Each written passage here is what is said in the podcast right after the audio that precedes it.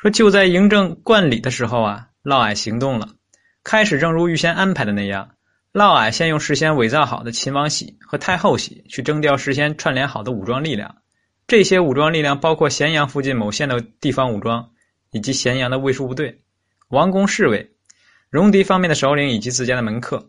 说兵到用时，这嫪毐才发现啊，这些事先串联好的武装力量根本就征调不动。即便有秦王喜和太后喜也不行。嫪毐有所不知啊，嬴政在离开咸阳前已经做了秘密安排。那些人因为各种各样的原因，都拒绝了嫪毐的调遣。嫪毐转了一圈，没没有调来一个兵，已经感觉到情况的不妙。但此时呢，箭在弦上又不得不发，只好率领自己的死党和数百门客，组成了一支战斗小分队，继续向政继续将这个政变呢要进行下去。如此少的兵力啊，占领咸阳已是不可能了。嫪毐脑瓜还算灵活，情急之下呢，命令队伍杀出咸阳，直奔嬴政举行冠礼仪式所在地雍城的齐年宫，寄希望于通过一次外科手术式的突袭，彻底改变局势。嫪毐的组织策划水平和应变能力并不算低，几乎将事情做到了极致。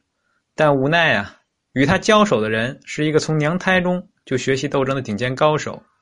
嫪毐的队伍还没有出城门，就被一支数量可观的正规军拦住了。昌平君和昌文君杀到了。说这昌平君跟昌文君是谁呢？那就是秦国的宗室成员，由秦王嬴政安排。他们为什么愿意为秦王效命呢？因为嬴政啊，事先与过他与他们呢有过结交。望远说呢，还有秦孝文王和秦庄襄王的功劳。正是此父子二王啊，对宗室成员的后代和奖赏。以昌平君和昌文君为代表的宗室成员，才在关键时刻挺身而出，为嬴政效命。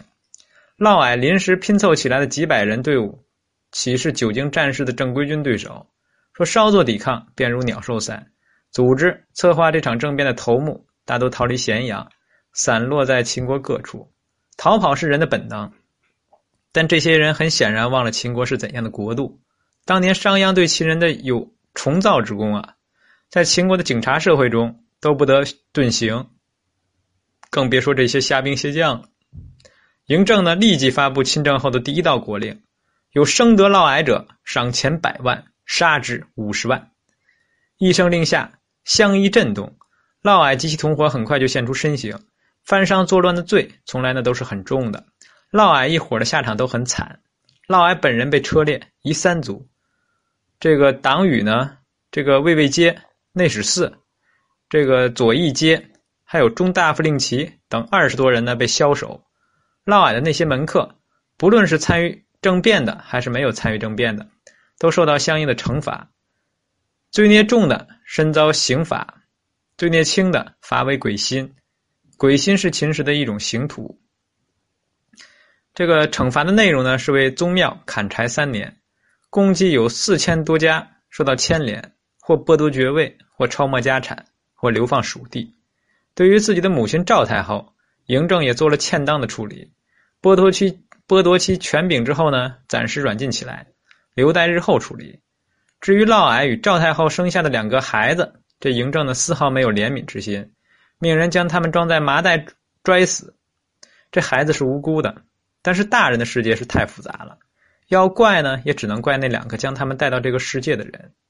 秦王嬴政就像一道闪电一样，一出手便荡平了盘踞在秦国政坛多年的嫪毐集团。说对手死了，吕不韦却丝毫高兴不起来，因为消灭嫪毐的人啊，远比他想象的强大。谁能保证嬴政不向自己下手呢？何况自己本来就不干净。但是吕不韦却有理由说服自己不去铤而走险。第一呢，虽然自己与赵太后有私情，但嬴政敢公开审查吗？第二，自己对秦国以及嬴政父子的恩德，嬴政会忘记吗？想到这两点啊，吕不韦觉得自己至少还有活路。果然呢，嬴政没有像处理嫪毐那样处理吕不韦，只是含糊含糊的点出了吕不韦与嫪毐淫乱后宫有牵连，然后免去吕不韦的相国职位，让他到河南的封国过富足的百姓日子。这个吕不韦心中倒没有什么不平。他知道自己的时代结束了，该让位呢还是让位吧。吕不韦这一生啊，武有战功，文有著述，个人奋斗方面还有奇绝的这个吊旗经历。至于积攒下的财富，那更是车载斗量，人上过到这个份上也该知足了。于是吕不韦带着他积攒下的财富，离开秦国的政治中心咸阳，来到河南的封地住下。有一件事情或许让这个吕不韦呢感到欣慰，他的这些门客并没有因他的八相而离开。由此可见啊，一个商人兼权相，并没有完全靠权力和金钱来接纳部下。一支因文化凝聚起来的队伍，无论如何也不会那么快就散伙。这吕不韦的平民生活仍然是很热闹的。由于他的名声、他的不平凡经历，还有他的人格魅力，即便身为布衣，也还是吸引来了客人。各国的使节和民间的高人接踵到吕不韦的住处拜访。吕不韦生性喜欢交际和热闹，常年经商、经商和为相的经历呢，已经让他习惯了被众人包围的感觉，因此将大门向任何一个来访者开放。结果府邸门口常年是车水马龙，络绎不绝。热闹程度不亚于秦国的国宾馆，应该说呀，这个时候的吕不韦对权势已经看得比较淡了。试想，如果他将权力视作生命中最重要的东西，大概也会像嫪毐一样铤而走险。这吕不韦的生活状态，还是引起了嬴政的警觉。对于这个深受韩非影响的君王来说呀，问题不在于吕不韦有没有造反的动机，而在于他有没有造反的能力。韩非在《主道》一篇中有言。说千乘之君无备，必有百乘之臣在其侧，以图其民而轻其国；说万乘之君无备，必有千乘之家在其侧，以图其威而轻其国。是以奸臣翻息，主道衰亡。是故诸侯之博大，天子之害也；群臣之太傅，君主之败也。说以此论述验之天下事。说齐国的孟尝君、魏国的信陵君，皆以其威名之盛和门客之众，在诸侯间呼风唤雨。本国君主皆不能治，吕不韦呢？以战国四君子为榜样，谁能保证他不会走上他们的老路呢？嬴政的风格向来是有力、迅速和彻底的，看到潜在的威胁，绝不等他积聚长大。于是给吕不韦写了一封书信，其内容有啊：说君有何功于秦呢？秦封君河南十十万户，君有何亲于秦呢？号为中父，其与家属，这个。屠楚蜀，就是搬到这个蜀国这个蜀地去吧。在信中啊，嬴政对吕不韦公开表达了不满，仅用两句结论性的话便否定了吕不韦的功劳，并给他一个流放巴蜀的决定。看到这封信啊，吕不韦从内心深处生出了无边的恐惧，他想到了嫪毐的覆灭，并进而认定这是嬴政拿自己开刀的前奏。至于嬴政是点到为止，还是真的要拿吕不韦开刀，我们不得而知。反正吕不韦想到了最坏的结果，说为了落得全尸，省去被杀时的痛苦，吕不韦喝下了毒药，自我做了了断。一个著名的吊旗者就这样不声不响的死去了。当吕不韦自杀的消息传到嬴政的耳朵时呢，我们不知道他是高兴还是哀伤，是释然还是后悔。但用一封信逼死忠父的做法，无疑给世人留下了不好的印象。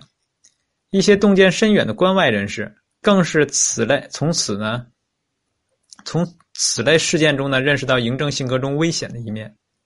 吕不韦以商人从政，终究还是没有实现当初遗泽后世的愿望。究其原因，大概是由于金钱游戏和权力游戏之间的不同所致。权力游戏在很大程度上与金钱游戏类似，都是要以突就凹，进而从中渔利。一个精通于金钱游戏的人。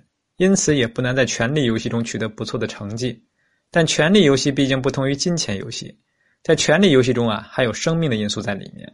吕不韦从政之初，定然没有想过他投进去的不仅仅是千余斤黄金，同时投进去的还有身家性命。